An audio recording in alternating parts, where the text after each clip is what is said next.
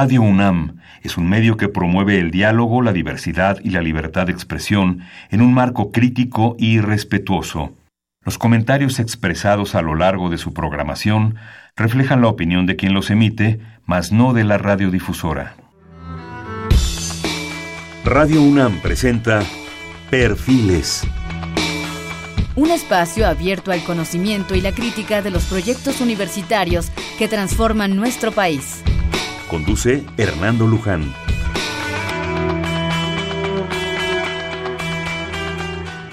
¿Qué tal? ¿Cómo están? Buenas noches. Nuevamente estamos con ustedes. Estamos en Perfiles, un espacio en donde conversar con las mujeres y los hombres que día a día forjan nuestra universidad.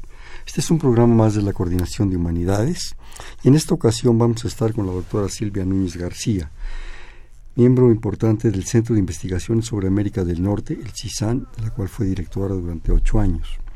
La doctora Silvia Núñez es investigadora del Centro de Investigación sobre América del Norte de la Universidad Nacional Autónoma de México, en donde ha fungido, ya lo decíamos, como directora entre el 2009 y agosto del 2017, me decías que hasta el día de ella. Así es. Ha sido distinguida como vicepresidenta de la Asociación Mexicana de Estudios Internacionales, AMEI, entre 2013 y 2017. Más rápidamente comento que sus temas de especialidad son las relaciones políticas México-Estados Unidos, desigualdad social y de género en América del Norte, inmigración y procesos electorales en Estados Unidos. Funge como catedrática de la División de Relaciones Internacionales de la Facultad de Ciencias Políticas y Sociales de la UNAM y cuenta con estudios de posgrado en sociología por la misma facultad. ¿Qué te parece si la dejamos ahí?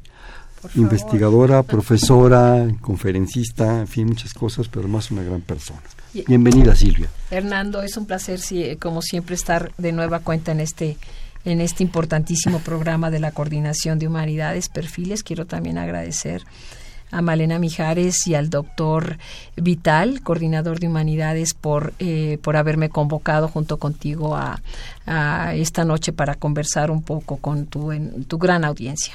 Gracias, gracias Silvia, pero sobre todo el programa lo haces, lo hacen nuestros invitados y el público y las gentes de Radio Universidad que siempre nos apoyan ahí en, los controles y en todo esto. Eh, cuando supe que venías, realmente pensé que era una oportunidad. Yo creo, Silvia, que ahorita, y estimado público, no hay día en que no estemos escuchando, de hecho, todos los días de nuestras vidas, sobre Estados Unidos, la relación México-Estados Unidos. A veces decimos que está bien, a veces decimos que está mal, ahorita que si Trump, que si no sé qué, que si el muro, que si los migrantes, que los DACA, en fin, no es una relación fácil, es una relación compleja, me atrevería a decir. Si digo alguna tontería, por favor, inmediatamente me corriges. Es una relación compleja. Trato de verla como público general, como un simple mexicano de la calle, que todos los días nos vemos bombardeados por una gran cantidad de información. Y hay algo que a mí en lo personal me molesta eh, cuando veo las noticias. Yo soy muy dado a estar informado de los noticiarios y los periódicos. Siento gran un gran afán de muchos de los comunicadores, comunicadores profesionales, en que constantemente se están preguntando ¿y cuándo va a caer Donald Trump? Es impresionante. Es, bueno, ya va a caer, ya le van a poner el impeachment o ya le van a quitar. Es, es como, una, como un afán, como un deseo.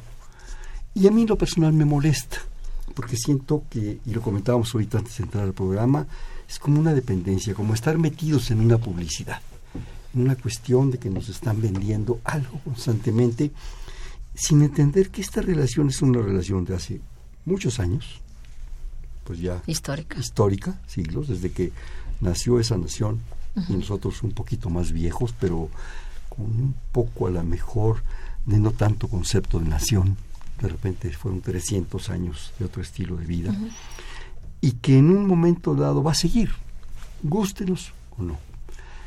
¿Qué opinas tú? Yo, quiero saber tu opinión como especialista en todo este tipo de cosas, como experta. ¿Qué, ¿Por qué se da esta relación? ¿Por qué, por qué es ese afán también de, Y como si fuera este personaje el único que ha estado ahí. Bueno, eh, Hernando, yo creo que hay distintos elementos que podríamos conversar largo. Tenemos pocos minutos para para, para hablar en detalle de, de, distintas variables. pero bueno, em, empecemos por recordar que, que los procesos de, de construcción de, de, dos naciones, de dos estados nacionales en México y en los Estados Unidos corrieron por distintas rutas, ¿no? Una de, de ellas es que nosotros eh, vivimos un proceso de, conquista, ¿verdad? A, eh, a, cargo del Imperio Español, mientras que ellos eh, fundan una nación a través de un largo proceso de colonización en donde eh, estuvo siempre exenta la variable del mestizaje y esto es una de las cuestiones importantes eh, a tomar en cuenta cuando vemos eh, cómo es que en Estados Unidos vino evolucionando el tema del racismo, un gran tema en el mundo contemporáneo, ¿no? Eh, entonces hay una parte histórica que simple y sencillamente marca a uno y otro país eh, y, queda como resultado eh, no nada más una organización política sui generis en cada una de estas dos naciones, pero también, y me parece que como queremos hablar de, Donald Trump y lo que pasa ¿no? en, en, en aquel país, eh, eh, eh, nosotros somos el, resultado de dos culturas políticas que son diametralmente distintas. Eh, y bueno, esa es una parte. La otra es que compartimos una frontera común de más de 3.000 kilómetros. Eh, que, que, la verdad es importante, ¿verdad? En el sentido de que eh, a lo largo de, la historia de esta, de esta frontera ha habido un enorme eh, intercambio y contacto entre las sociedades fronterizas de, de, los dos países. Por eso es que el estudio de la frontera es un estudio sui generis, tanto para de la frontera, en este caso del sur de los Estados Unidos y nuestra frontera norte, eh, resulta ser un, espacio eh, eh, con, con, una serie de características que son únicas en, en, el, en el planeta Tierra, entre otras porque, bueno, Estados Unidos avanzó y se consolidó como una nación desarrollada, mientras que, bueno, México, tú sabes, las vicisitudes por las que, por las cuales ha transcurrido nuestra historia, y bueno, en la actualidad somos un, país emergente, ¿verdad? Eh, con características también eh, muchas de ellas positivas, pero que eh, sin lugar a dudas cuando nos comparamos con los Estados Unidos, bueno, pues hay un hay una brecha inconmensurable entre entre lo que lo que es aquel país y lo que somos nosotros, sobre todo en lo que tiene que ver la participación, nuestra participación a nivel global, mientras que ellos han sido pues una una nación que lograron conquistar conquistar conquistar, eh, digamos, eh, una posición hegemónica en el contexto de, eh, internacional, bueno, a raíz de, bueno, del triunfo en, en, la, en, la, en, las guerras, en la primera y en la segunda participación, en la primera y en la segunda guerra mundial, que los llevó, de catapultó a Estados Unidos como como una, una nación eh, con, con, una preeminencia en los ámbitos eh, económico, económico, militar. Y yo me atrevería a decir eh, que gracias a esto también lograron tener un, una, un dominio muy interesante, sobre todo en el siglo XX, de lo que fue la, la, la, la, parte cultural. Es decir, que Estados Unidos logró eh, eh, en, el, en, el mundo, eh, pues como, como lo que lo, lo, que algunos consideraron una gran potencia, que además cuando viene la caída de la, de la Unión Soviética, bueno, se logró perfilar, en muchos internacionalistas decían que habitábamos un mundo unipolar. Entonces, eh, hay eh, eh, elementos como los que ya como los que ya señalé. Hablamos también dos lenguas distintas verdad el español y el inglés. Eso también es una cuestión que, gravita en, el diálogo que se puede tener a nivel de, de distintas naciones, porque recordemos que Canadá, a diferencia el otro vecino de los Estados Unidos, pues tuvo una historia común, ¿verdad? Eh, cuando hablamos de la presencia de, los británicos en aquellas latitudes. Y bueno, pues Canadá eh, es un país que, que, a diferencia de México también tiene una dimensión demográfica muy pequeña, no sé, 35, 37 millones de personas, eh, una frontera también muy vasta con los Estados Unidos, pero que gracias a a que una de las dos lenguas oficiales en Canadá es el inglés, pues eh, y que coinciden en, en, una parte de la historia gestacional de ambos países, Estados Unidos y Canadá, bueno, pues eh, eh, la cercanía con los Estados Unidos se ha dado prácticamente de manera, de manera, de manera natural eh, habida cuenta de que Canadá ha logrado también consolidarse como, como una nación desarrollada. Y entonces México, pues sí estamos en una situación de, de, desventaja, tenemos una cantidad de, eventos eh, dramáticos en, eh, en, la vecindad con Estados Unidos, como, como fue la guerra del 47, donde pues México pierde pues una gran parte de lo que era nuestro territorio.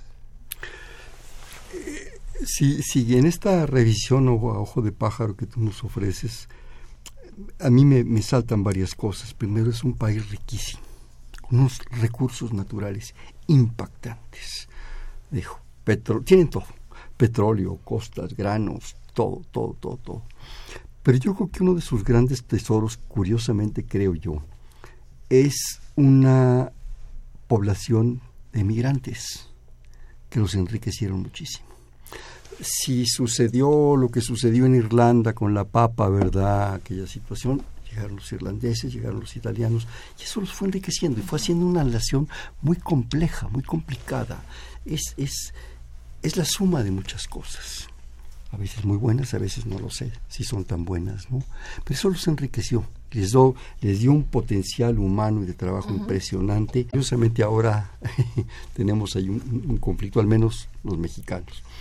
Pero también hay un factor que dentro de toda esa riqueza y esa grandeza que lograron, porque hay que decirlo, sí, en finales del siglo XIX, principios del XX, también se expandieron, se expandieron por el mundo de una manera sorprendente, sino que no lo diga Centroamérica, sino que lo diga el propio México, sino que no le diga Filipinas o Panamá, sí, o Cuba, sí. Entonces se expandieron y absorbieron recursos, recursos de una manera increíble. Recuerdo en los años 50, tú lo recordarás también, la Alianza para el Progreso. Sí, si no, si no mal recuerdo de Eisenhower, ¿verdad? Si no mal recuerdo también la caída de Jacobo Arbenz en Guatemala. así es. ¿Sí? El intervencionismo. El intervencionismo, el intervencionismo en Venezuela. ¿sí? Entonces fue un expansionismo en África, en todos los mundos. Entonces fue un imperio impresionante en muchos sentidos casi, casi diría yo, no sé si el paralelismo es válido, como Roma, ¿no? Exacto, yo creo que tú señalas eh, eh, de manera muy precisa eh, el hecho de que Estados Unidos tenía desde, desde hace desde, desde, hace centurias este, esta, esta, esta vocación imperial, ¿no? me atrevería a decir que cuando digo centurias porque bueno a partir de, del, siglo XIX pero ya vamos en el, ya vamos en el siglo XXI por eso es que mm. lo señalo eh, y, y, bueno eh, el tema de esta vecindad con nuestro país eh, está, está plagada de, de, grandes contradicciones que tienen que ver con, con esta diferencia que tenemos en términos de, de cultura, de cómo, de cómo funciona eh, nuestra sociedad. Eh, pero también me, me, atrevería a decir incluso de aspiraciones. Aspiracionalmente somos, eh, estamos constituidos por, por sociedades distintas. Por ejemplo, en nuestro país, el, el, valor que tiene la familia y la familia, cuando nosotros hablamos de familia, es la familia extensa. Cuando ellos hablan de familia, es la familia más bien nuclear. una, una, ellos están también muy inclinados hacia eh, el individualismo como uno de los valores centrales y creo que México lentamente eh, eh, em, comenzamos también a adoptar una serie de, de, valores que, que, nos vienen de, de, aquella latitud. Sí, yo, yo percibo, Silvia, que También la historia de México ha sido muy difícil. Y ha sido muy difícil porque nosotros le hemos hecho difícil. ¿sí? Una vez que logramos, con un gran mérito, me atrevería yo a decir, a ser un poco autónomos y un poco independientes de los europeos. 1810, 11 años de guerras intestinas, y de repente entramos, eh, y olvidamos Estados Unidos, dejémoslo aparte un poquito, en una dinámica interna entre liberales, conservadores, la iglesia, en fin, un devaneo impresionante no acababa por definir este país, ¿sí? Y que nos generó, creo yo, una cuestión pues de debilidad muy grande. Posteriormente, Napoleón III, el imperio, bueno, el primer imperio de Iturbide, ¿verdad? Con sus ambiciones, el segundo imperio con Maximiliano, los franceses, la guerra de los pasteles y el devaneo y el jaloneo. ¿Qué éramos? ¿Carne o pescado? ¿Masones o caballeros de Colón? Y no sabíamos. Y el norte crecía, y crecía a un nivel impresionante. Pero lo que tú me decías hace un momento, se me quedó ahorita grabado hace, antes de entrar a cabina, dentro de todo ese devaneo, que, que, yo no quiero hablar de culpas, ni mucho menos, no se trata de eso, es la historia, punto. Pero en ese devaneo, desgraciadamente, no supimos ver hacia otros mundos. ¿Sí? Empezamos a caer, como tú mismo lo dijiste, si, si, por favor te estoy citando, en un imperio de la comodidad. La relación con Estados Unidos es la más cercana, la más inmediata, tres mil kilómetros, en fin, el comercio y el mundo se quedó afuera. Y hasta la fecha. También nosotros tenemos ahí un grado de responsabilidad muy alto.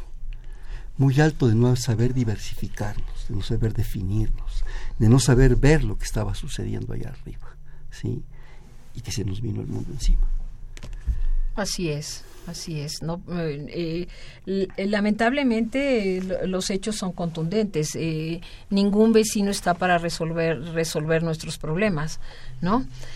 Y bueno, eh, a, Estados Unidos llegó un presidente de las características eh, que ya todos conocemos, ¿no? Un hombre que es eh, xenófobo, además misógino, y que bueno, pues ha puesto a México como su principal caballito de batalla, ¿no? Desde, desde la campaña presidencial. caballito de batalla en mal plan. exacto, exactamente. desde el punto de vista de él, para nosotros, bueno, pues que somos, ¿eh? sin duda alguna. Eh, y bueno, creo que eh, durante todo el proceso electoral eran, eran muy pocos los analistas que pensaban que podía ganar Donald Trump. Yo me, yo me incluyo entre ellos, ¿verdad? pero la posibilidad estaba allí, ¿no? Eh, y bueno, esto ha sido una, una gran sacudida para, pues para, para México, sin, sin duda alguna. Eh, y bueno, eh, yo esperaría que todo esto nos, nos deje una, una lección. no podemos, si tú bien me decías, y creo que hace un momento comentabas, de que, bueno, previo a, ya cuando se perfilaba como un posible ganador, eh, y luego cuando gana la elección las preguntas que, que, nos hacían y nos siguen haciendo a los eh, analistas hasta cuándo estará Donald Trump y cuándo va a entrar el impeachment. Simple y sencillamente, eh, eso es una cosa que desde México no se va a controlar jamás y yo te diría que al día, al día de hoy es imposible. No podemos saber de eso, Silvia. Exacto, porque lo que tenemos que tomar en cuenta es lo siguiente. Este es un presidente que más allá de hablar de, todas sus patologías y las características negativas que tiene el personaje, es un presidente estadounidense que es hostil a México. Podríamos tener un presidente que no fuera tan rudo ni tan grotesco para expresarse de nosotros, pero que fuera igual de hostil a México. Eh, y, a lo que voy es que esta historia se puede volver a repetir. ¿Sí? En el siguiente periodo o dentro de 20 años. ¿no? Eh, exactamente. Y, entonces el estar eh, pensando que la solución de los problemas de nuestro país o de, en relación con nuestro vecino es que se vaya, me parece que es, eh, es, es, es, burdo, es burdo pensar así. El gran mensaje que tenemos enfrente es, como yo lo he dicho en otros foros, Pensemos que si México fuera Noruega, Suecia o fuera Canadá, ¿qué estaría pasando? Pues todos responderíamos de manera inmediata. No estaría pasando nada malo, ¿sí? Canadá tiene una relación con Estados Unidos en donde puede haber dificultades, pero hay, hay un respeto de alguna manera. Y, los canadienses tienen entonces la posibilidad de, de, tener una, una, relación eh, con Estados Unidos en la cual actúan con enorme seguridad en sí mismos. Y ahí es donde la pregunta que yo me haría es si nosotros tenemos las mismas características. Yo creo que esta es una lección, la historia sirve para darnos lecciones. Más que estar esperando si se cae, si no se cae, si lo quitan, si no lo quitan, ahí el hombre está ahí, gústenos o no. Y es un presidente electo, gústenos o no. Si comete errores internos, si lo tiran, si se va, si se harta, si se va a jugar golf, ese es problema de ellos. Yo creo que la gran lección, yo creo, no soy experto ni mucho menos en nada, es que esto es una lección que no debemos ser dependientes de nada ni de nadie y que tenemos después de 200 años, un poquito más de ser supuestamente autónomos e independientes, entender que México es México y tenemos que abrirnos al mundo y entrar a un mundo moderno. Hay una frase que me encanta, tú recuerdas al viejo Chou Enlai, la mano derecha de Mao, ¿verdad? Que era de una popularidad probablemente a veces hasta más grande que Mao. Por eso le costó la vida, yo creo. No me consta, yo no estaba en el avionazo. Pero Chou Enlai decía una frase que a mí me encanta, que dice, crisis es catástrofe, pero también es esperanza. Si esto es una crisis, si esto es una catástrofe, veámoslo con esperanza. Entendamos la lección. Esto nos obliga a un replanteamiento de, México. de cómo nos vinculamos con eh, como tú lo dijiste, con Estados Unidos y, con el mundo, eh, pero la construcción de equilibrios es fundamental. Digo, pongámoslo así de directo y de simple, ¿no? los intereses de México con relación al mundo se deben de diversificar.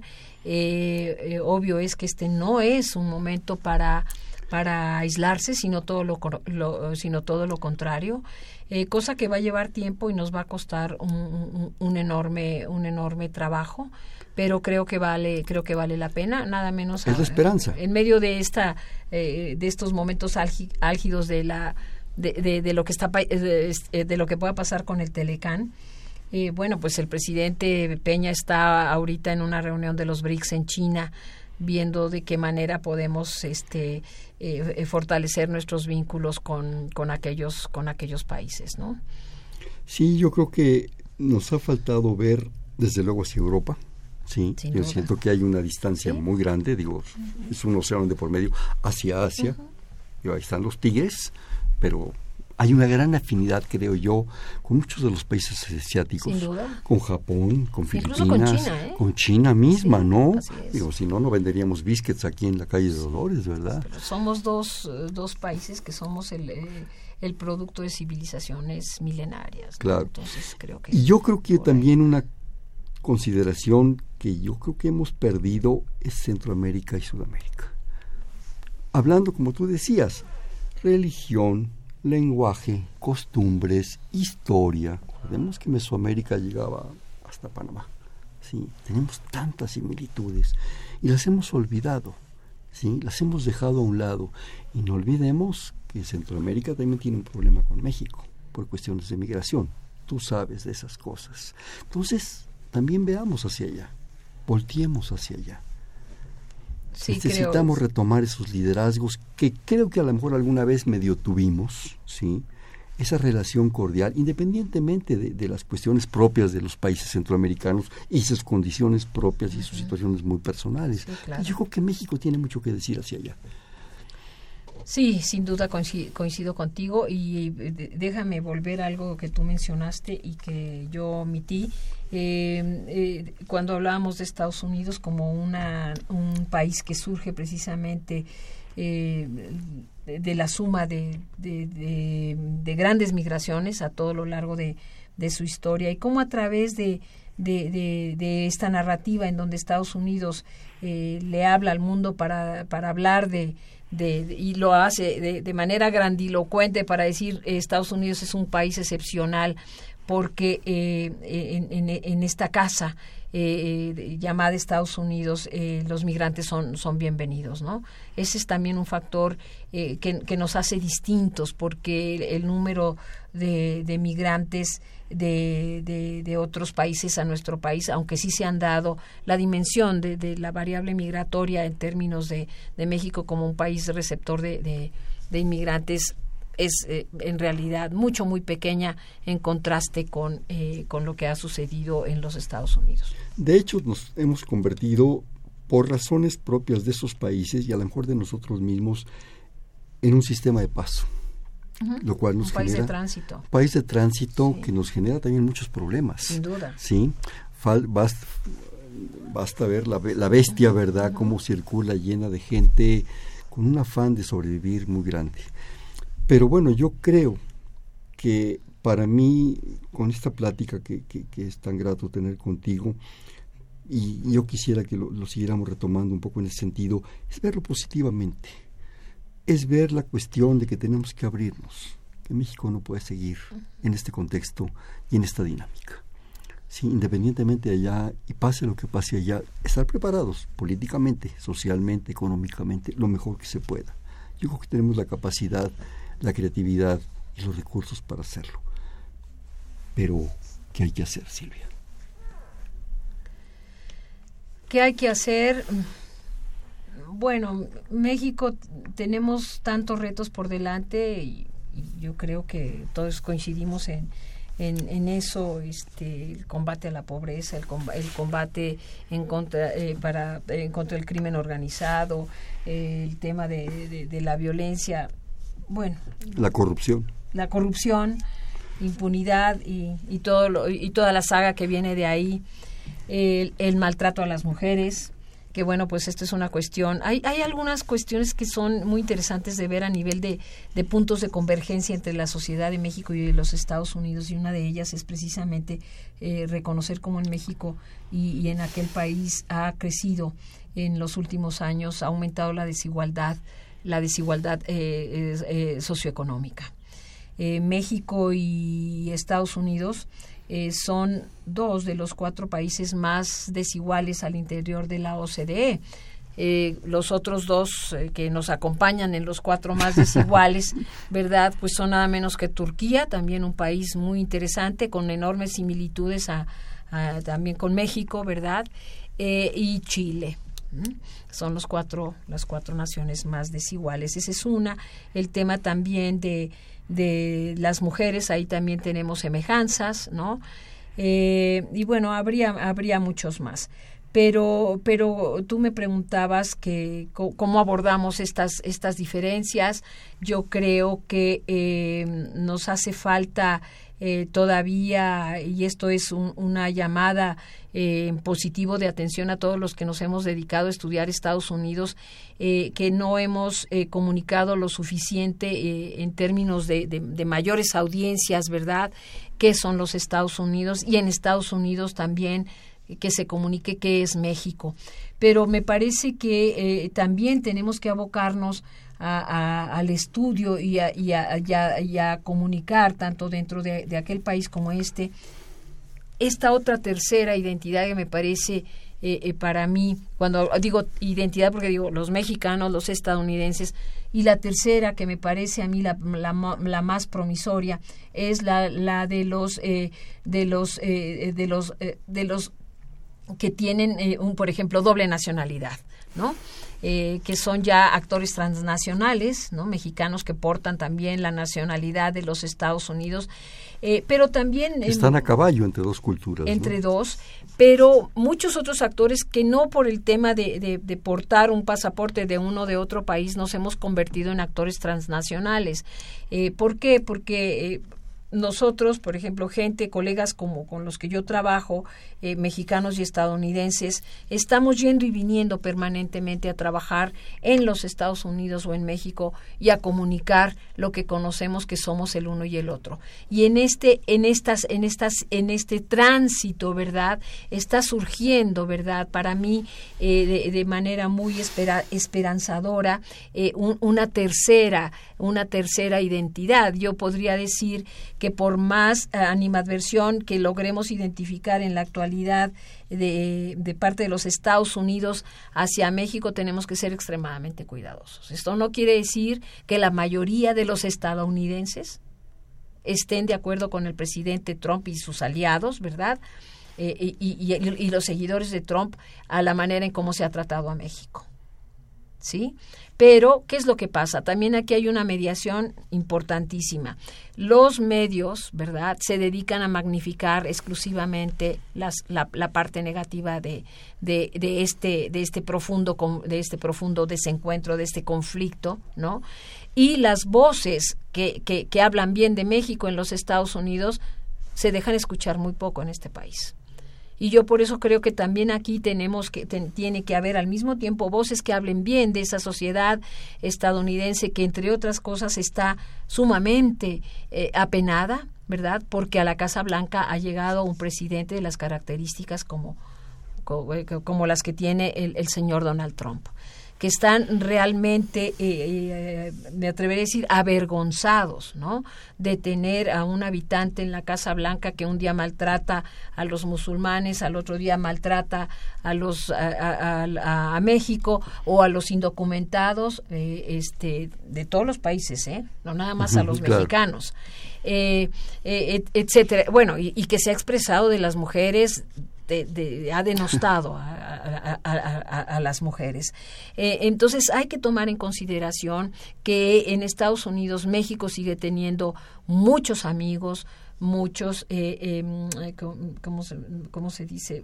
Personas que son realmente afines, leales, leales a México y que la, la verdadera apuesta está ahorita más que eh, el horizonte del conflicto que hay entre gobiernos de México y los Estados Unidos, sacarle la vuelta y conectar con actores de la sociedad civil, ¿verdad? Que son lo suficientemente solidarios para con este para con este país, ¿no? En este momento. Eh, porque sí los hay, y, buscar la manera de, eh, de, trabajar en problemas comunes como estos que ya te dije, ¿no? Por ejemplo, eh, el tema de, de, los jóvenes que no trabajan ni estudian, que también son, son millones en los dos países y que representan retos que, que deben de tomarse en consideración si queremos hablar de un futuro de un mejor futuro para ambas sociedades. Yo creo que algo que yo percibo que nos está faltando es una mayor empatía, una mayor comunicación de vasos comunicantes entre nuestros mundos culturales. entre artistas, escritores, cineastas, en fin. Yo creo que la relación México-Estados Unidos en ese sentido ha sido de una riqueza profunda. Suelto nombres al azar. Tennessee Williams, Faulkner, eh, Steinbeck, Malcolm Lowry, Bukowski, o sea, de allá para acá, de aquí para allá, muchísima gente ha, logrado dar una propuesta. Bueno, Diego Rivera fue a pintar, ¿verdad? Con Rockefeller. Solo lo regañaron, pero bueno.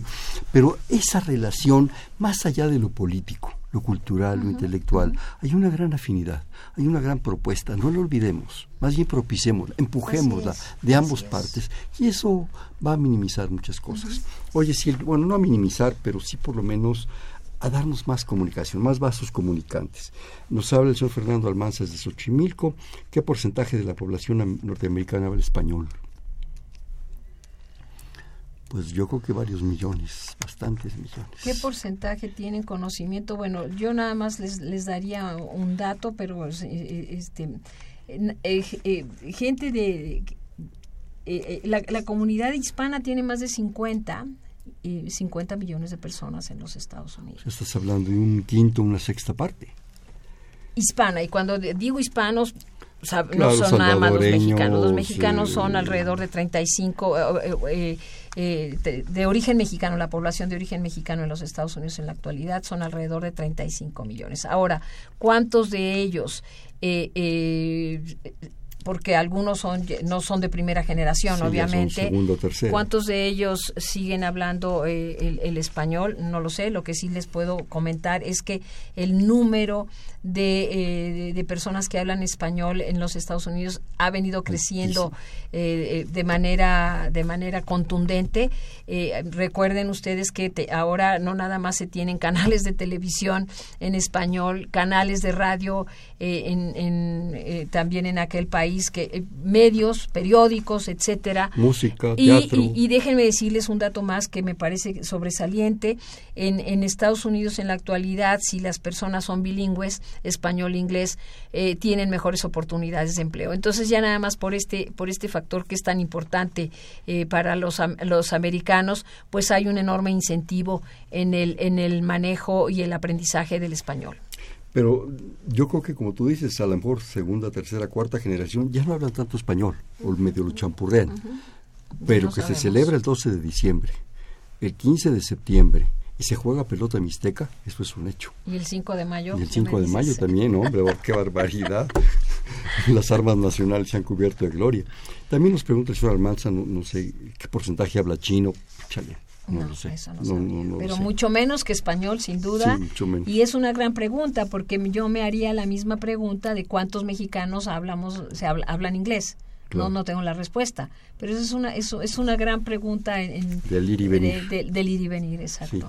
Este, vamos a hacer un, pequeño corte, si me permites. Estamos en Perfiles, un espacio en donde conversar con las mujeres y los hombres que día a día forjan nuestra universidad. Estamos platicando con la doctora Silvia Núñez García, del Centro de Investigaciones sobre América del Norte, el CISAN, programa de la Coordinación de Humanidades. Estamos en el 5536 8989, le repito, 5536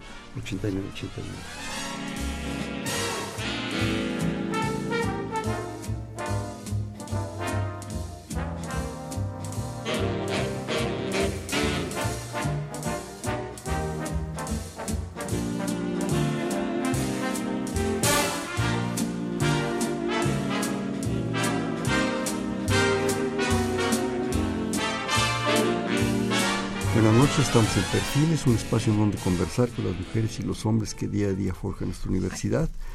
Estamos eh, hablando con la doctora Silvia Núñez García del Centro de Investigación sobre América del Norte, el CISAN, en un programa de la Coordinación de Humanidades en el 5536-8989.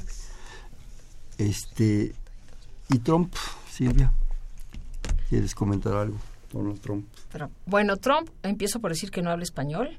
Ya tenemos el dato, son alrededor de 52 millones eh, de, personas en los Estados Unidos que hablan el español. Estás hablando una sexta parte, por ahí así, son 300 millones, más o menos.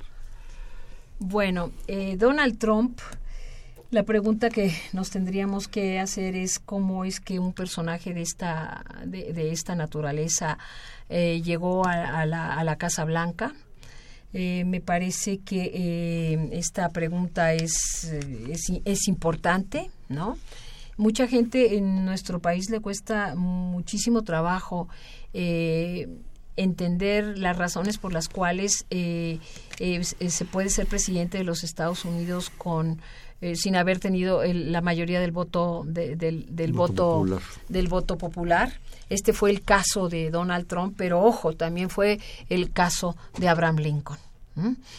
Eh, eh, su sistema político lo, lo, permite, este, porque son er, una elección indirecta que corre a cargo de un colegio electoral en donde el, voto electoral de cada estado se va en su totalidad para el, el candidato que en cada una de estas demarcaciones haya concentrado la mayoría la mayoría del voto eh, del, del, voto popular.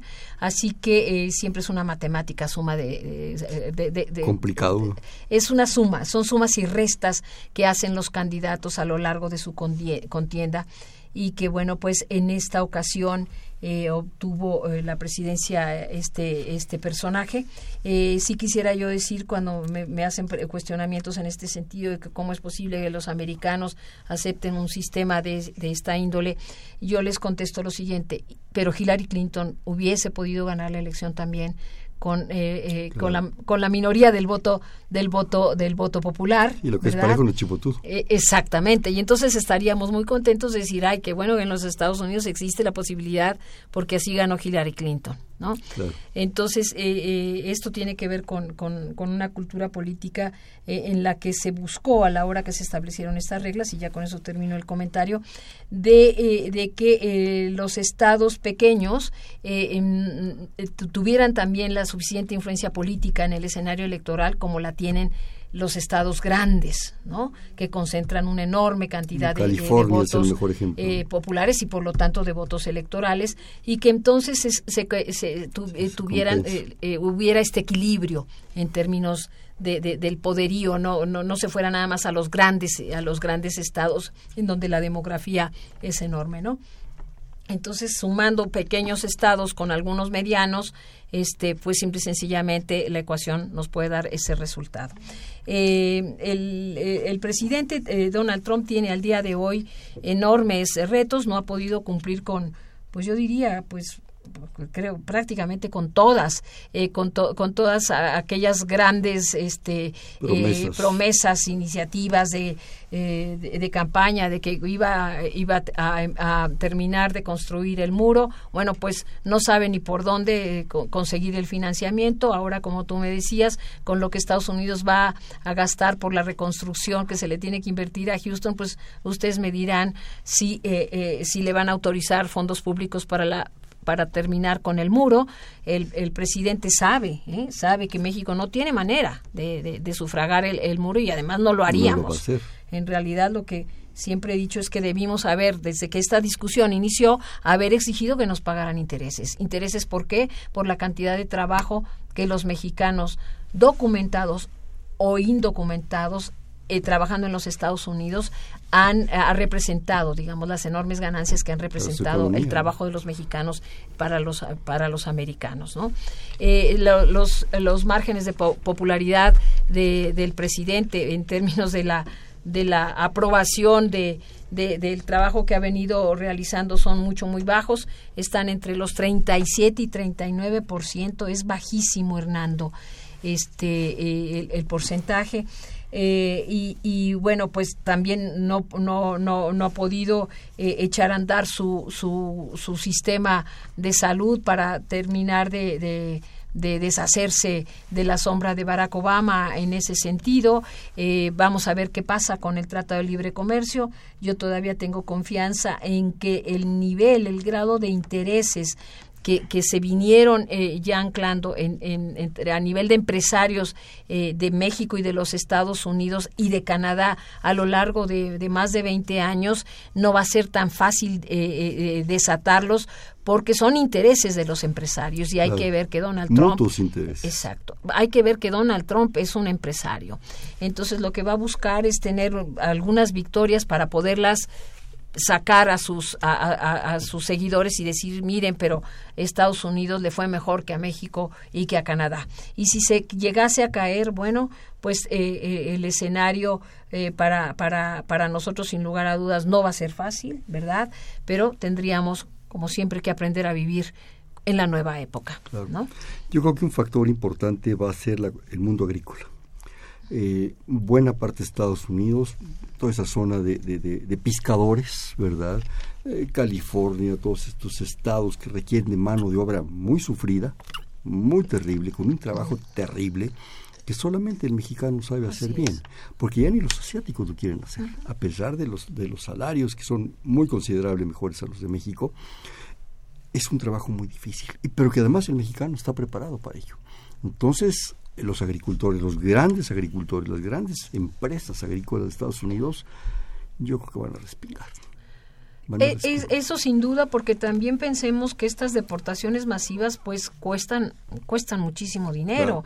¿De dónde van a salir? ¿De dónde van a salir esos recursos para llevar a cabo eh, este eh, este este proceso? Sí, simplemente el sistema operativo para esto es, es impresionante. Oye Silvia, nos habla Gilberto Sánchez de San Juan de Aragón. Muchísimas gracias por su llamada. Eh, comenta Naomi Klein dijo que la llegada de Trump a la presidencia significa que las multinacionales de Estados Unidos tomaron el control directamente y el poder.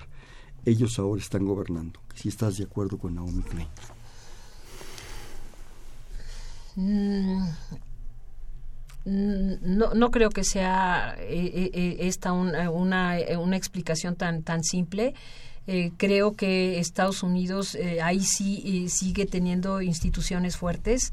Y, y, bueno, detrás del de, arribo a la presidencia de Donald Trump estuvo un, por, un porcentaje del voto popular. Eh, entonces eh, su, su, triunfo no tiene que no, no está directa no es directamente vinculante eh, está vinculado con las con las grandes con las grandes empresas. Hay que ver que entre los mismos empresarios luego hay enormes rivalidades así que hay que ser sumamente cuidadosos cuando hacemos afirmaciones de, esta naturaleza. Yo soy una ferviente creyente en, los procesos democráticos eh, y creo que así como hablábamos eh, de, hace rato de que lo que significa la presidencia de Donald Trump para México en términos de, de una lección que debemos eh, asumir y aprender. bueno, pues también la elección de Donald Trump para el mismo pueblo de los Estados Unidos está, ah, está representando una, una lección muy importante, sobre todo en función de que Estados Unidos se tiene que replantear cuál es el, el, el, papel que quiere seguir jugando a nivel global, ¿no? Esa es una, una de ellas pero también en, términos de, del asunto tan preocupante de que la presidencia de Donald, Trump ha traído de, la periferia de la sociedad hacia el centro del debate otra vez el resurgimiento del racismo y esto creo que eh, millones de estadounidenses eh, eh, lo están resintiendo. No pensemos que, que, es al revés. Son millones de, estadounidenses que están realmente buscando a través de los cauces institucionales como fue por eso el tema de, de, la necesidad de, de, quitar la, estatua de, Lee, el, eh, eh, del, confederado, el general confederado Lee en Charlottesville el otro día, de, quitar las huellas, eh, digamos, que en los espacios públicos recreaban la posibilidad, ¿no? De, digamos, de de aquellas de los valores de, que, que, postulaban los confederados en la época de la guerra civil. Así que creo que la complejidad que tenemos allá va mucho más allá que, que, que, limitarla a, un tema de las grandes empresas. Claro. Y sí, yo, yo creo totalmente que has comentado, tenemos que ver esta relación con otros ojos, con otra visión, con otras posibilidades. Y verlo no como una cuestión nada más unilateral y unilateral del norte. Tenemos que verlo en ese sistema globalizado, de que todo el mundo está ahorita comunicado, todo el mundo está conectado. No podemos aislarnos y sobre todo pensar en que México es México. Tampoco seamos tan, tan, tan nacionalistas, ¿verdad? Que tenemos que abrirnos, tenemos que ver posibilidades y no estar dependiendo que si alguien se cae, que si no se cae, por favor, Eso, eso se me hace una, perdón, pero una forma muy simplona de ver las cosas, de ver el mundo. Además, seamos sinceros, si hubiera llegado Hillary Clinton, si hubiera llegado no sé quién, ellos manejan sus intereses, tienen el derecho a hacerlo, el caso es no engancharles con ellos. Y, también creo que hay otro factor importante, recordemos eh, cómo... Eh, cómo se constituye eh, y cómo actúa el federalismo en los Estados Unidos. Eh, em, ahora, por ejemplo, en, el caso de, lo que ha pasado, de lo que ha pasado en Houston, bueno, pues el propio gobernador ha, dicho que no, no, no va a aplicar esta cuestión, una, una orden, no me acuerdo qué número es, algo para, para que para que se pudiera de alguna manera detener a, aquellos que, que, que podrían que eh, eh, por el perfil que, que, tienen para como probables candidatos a ser a ser deportados. Pero en ese sentido volviendo a hablar del tema migratorio pues hay eh, millones de estadounidenses defendiendo a las personas para que no sean ah, deportadas salvo en el caso de, los que tienen antecedentes penales. Hay que hay que hay que ser sumamente cuidadosos porque también un un porcentaje importante de los que Donald Trump quiere deportar y ha venido deportando es gente que tiene antecedentes. A, eso difícilmente alguien los va a defender, ¿eh? es muy difícil. Pero recordemos entonces que hay ciudades que se han, eh, que, se han eh, conformado en ciudades santuario, universidades también, universidades santuario para la defensa precisamente de, de los indocumentados. Entonces, la sociedad de los Estados Unidos está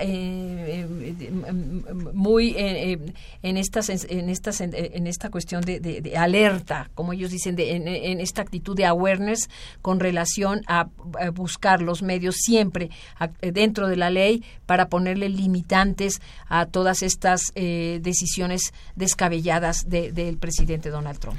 Yo creo, Silvia, bueno, tú nos puedes hablar con mucha autoridad en ese aspecto, que si siempre ha sido muy importante estudiar, conocer, esta relación México-Estados Unidos o Estados Unidos-México y de hecho también con Canadá, porque somos parte de este, este sistema que ahora está muy, muy aglutinado en, el Tratado de Libre Comercio eh, y en muchas otras relaciones.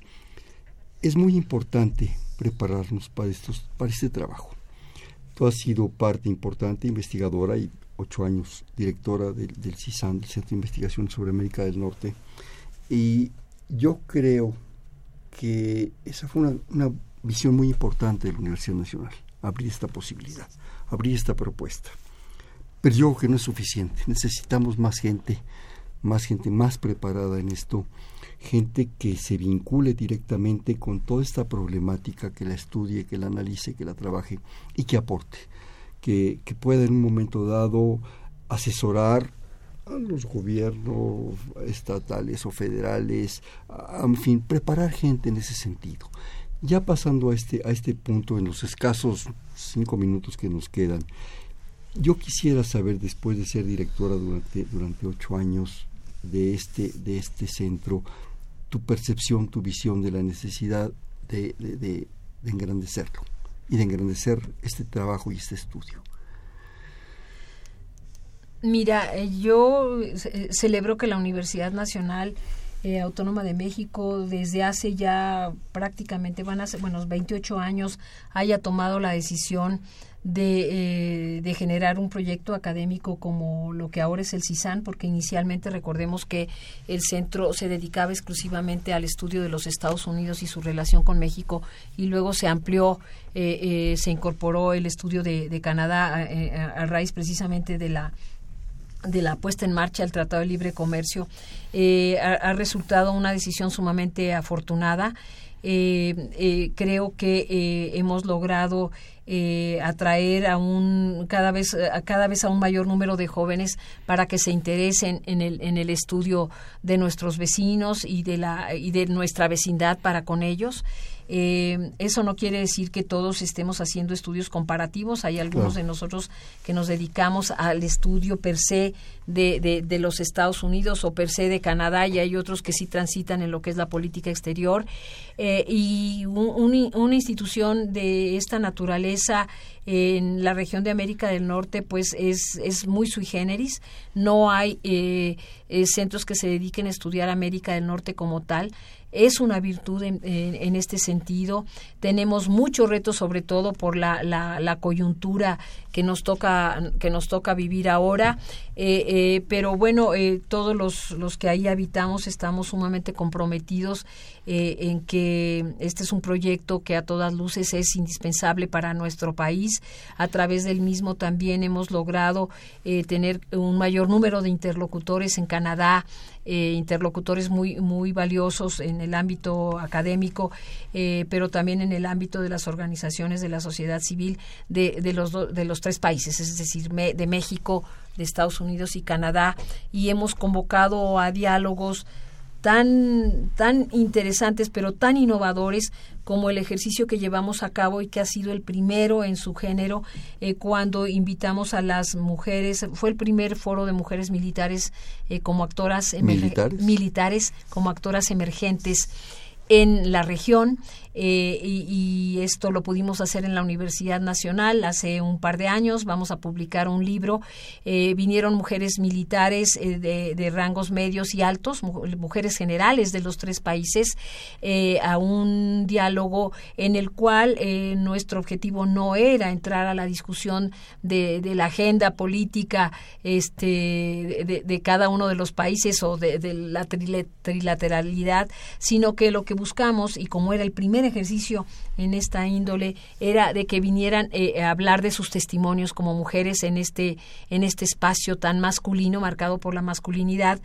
Eh, y bueno, resultó ser todo un, un, acierto eh, porque el propio gobierno de los Estados Unidos financió a las mujeres militares de, de, su país y los canadienses también hicieron lo propio y este ejercicio se llevó a cabo en la universidad eh, nacional eh, en donde estuvieron presentes eh, nuestros estudiantes.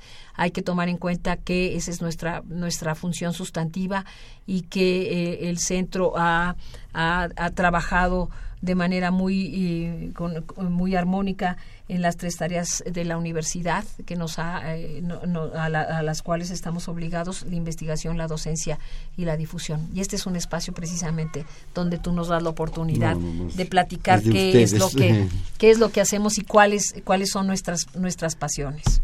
Desgraciadamente se nos quedan un minuto escaso. sobre la nación Isla de San Román desde Toluca. Comenta en América Latina pasa algo similar. Hay presidentes empresarios o que no quieren a sus vecinos. Yo creo que es una moda entre los presidentes. No nos asustemos. Pues sabes que en la viña del Señor, señora San Román, hay de todo, desgraciadamente. Yo terminaría diciendo que las grandes naciones las hacen los ciudadanos y no los, los presidentes y los gobiernos que, habitan los, los poderes ejecutivos. Ya me están haciendo señas por allá mi productora. Este rápidamente en bote pronto. Una palabra, otra palabra. Estados Unidos. Poder. México. Tristeza. Frontera. Dolorosa. Migración. Compleja. Mujeres migrantes. Poderosas hombres migrantes. Visionarios.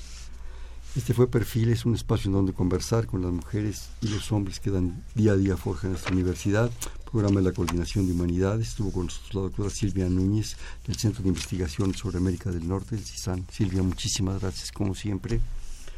En la coordinación, la doctora Silvia Torres, en la producción Mariana Mondragón, en los controles Humberto Sánchez Castrejón, en la conducción Hernando Luján. Perfiles, un espacio en donde conversar con las mujeres y los hombres que día a día forjan nuestra universidad. Gracias. Buenas noches.